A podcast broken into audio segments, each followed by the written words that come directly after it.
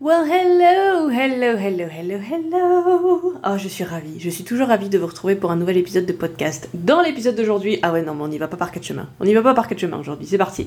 Dans l'épisode d'aujourd'hui, j'ai envie de parler des différences qui nous posent pas mal problème entre les verbes être et avoir. En français et en anglais, bien évidemment. L'utilisation de ces verbes être et avoir, notamment. Donc, être et avoir en français, to be et to have en anglais.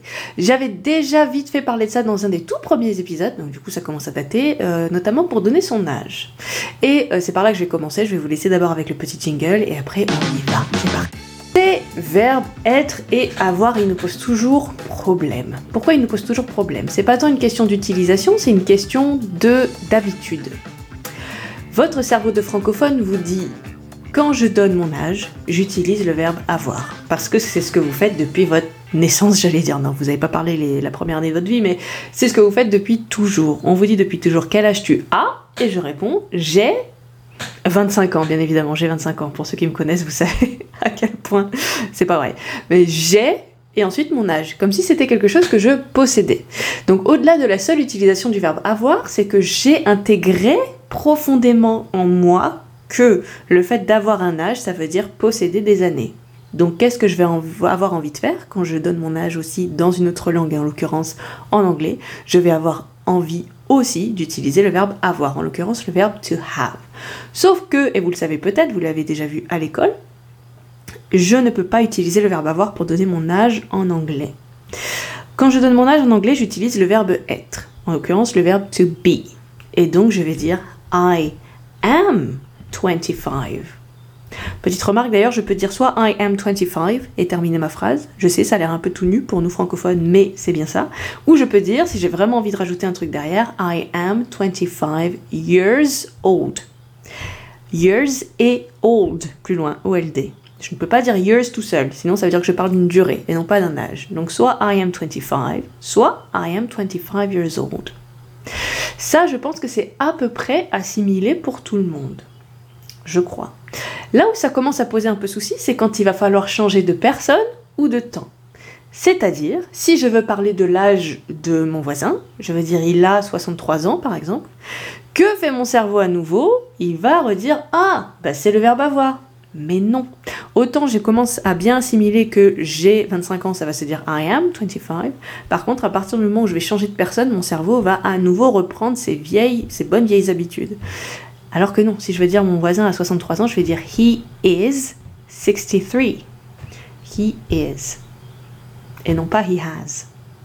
Je vais utiliser le verbe être dans toutes les circonstances. Je disais donc avec le changement de personne, mais aussi avec le changement de temps. C'est-à-dire, si je veux dire j'avais 5 ans, quand il s'est passé je sais pas quoi, j'avais 5 ans, je vais dire I was 5. Encore une fois, je mets le verbe être au passé. I was five. Ok? Pour aller un petit peu plus loin dans le délire, je n'utilise pas le verbe être à la place du verbe avoir, donc le verbe to be pour traduire le verbe avoir du français, uniquement dans ce cas-là. Et je pense qu'il y en a beaucoup que vous connaissez déjà. On va se passer en revue les principaux, ceux qui peuvent principalement vous servir. En l'occurrence, deux trucs qui peuvent être très utiles quand vous êtes en voyage ou juste pour exprimer le besoin le plus primaire qui existe, qui est j'ai faim, j'ai soif. Encore une fois, notre cerveau de francophone dit c'est quelque chose que je possède. J'ai faim, j'ai la sensation de faim, comme si je possédais la sensation de faim, ou comme si je possédais la sensation de soif. Et il faut savoir se débarrasser de ça quand je passe à l'anglais, où eux vont plutôt considérer ça comme un état. Je suis affamé ou je suis assoiffé. I am hungry. I am thirsty. I am hungry pour j'ai soif. I am thirsty. Euh, pour j'ai faim, pardon, n'importe quoi. I am hungry. pour j'ai faim. Si je commence à vous raconter nimp, ça va pas être facile. I'm hungry. J'ai faim. I'm thirsty. J'ai soif.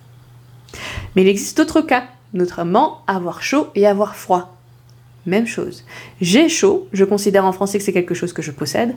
En anglais, I am hot. Et ça ne veut pas dire que je suis bonne. Ça peut vouloir aussi dire ça, attention. Hein. Si on dit de quelqu'un, oh, d'un type par exemple, on va dire, oh, he's hot. Ça veut pas seulement dire que euh, il est sur la mer, euh, sur la mer, il est à la plage en plein soleil et qu'il a chaud. Non, ça peut vouloir dire aussi que je le trouve euh, très, comment dire, très beau, Voilà, je trouve qu'il a des qualités que j'aimerais bien avoir. He is hot, du coup. Soit ça veut dire il a chaud, soit ça veut dire il est vraiment très euh, beau, ce garçon. Et avoir froid, c'est la même chose. I am cold. J'ai froid, ça va être I am cold. Et donc ça sera la même chose, c'est ce que je vous disais tout à l'heure pour l'âge, mais ça marche dans tous les cas. Si je dis j'avais froid, j'avais trop froid l'hiver dernier, je vais dire I was cold last winter. Encore une fois, le verbe être ne change pas. On change uniquement sa forme, mais je ne vais utiliser que le verbe to be pour parler de ça, d'avoir chaud ou d'avoir froid.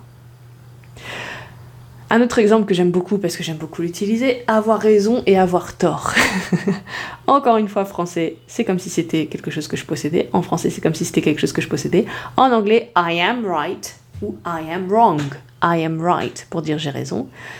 On va plutôt dire you are wrong pour dire tu as tort. you are wrong. Tu as tort. Ok? Dernier exemple qui peut vous servir, c'est la traduction, et j'ai déjà fait un épisode complet dessus, donc je ne vais pas revenir euh, très longtemps dessus, mais la traduction de il y a. Même chose. Il y a en français, euh, j'utilise ça avec le verbe avoir, il y a un livre sur la table. En anglais, non seulement je l'utilise avec le verbe être, there is, mais en plus il existe deux formes.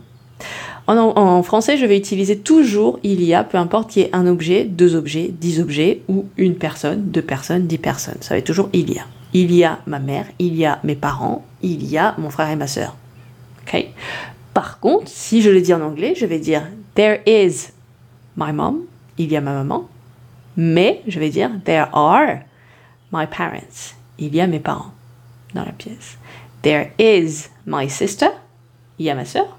There are my brother and sister, parce que je parle de deux personnes. Il y a mon frère et ma sœur. Et donc même chose, si je veux changer le temps, tiens pour une fois on va passer au futur, je vais dire il y aura ma sœur demain par exemple. Je vais dire there will be my sister tomorrow. La construction du futur, je vous le rappelle, c'est will, W-I-L-L, plus le verbe tout nu, sans le petit to devant. There will be my sister tomorrow. Et non pas le verbe avoir, encore une fois. Ok, j'espère que je vous ai pas paumé et qu'au contraire ça vous aura apporté un petit peu de clarté dans cette notion d'utilisation des verbes être ou avoir. Si vous avez des questions comme d'habitude, n'hésitez pas. J'adore recevoir des petits messages de votre part, donc surtout n'hésitez pas sur les réseaux sociaux. Et euh, je vous dis à très bientôt pour un nouvel épisode. Allez, c'est tout pour moi. Ciao Et voilà, c'est tout pour cet épisode. Mais il y en a plein d'autres et il y en aura plein d'autres. Pour ne rien louper, n'hésitez pas à vous abonner et à suivre mon actualité sur Facebook et Instagram. Elise Formatrice Anglais. C'est moi. Oui, c'est moi. Ciao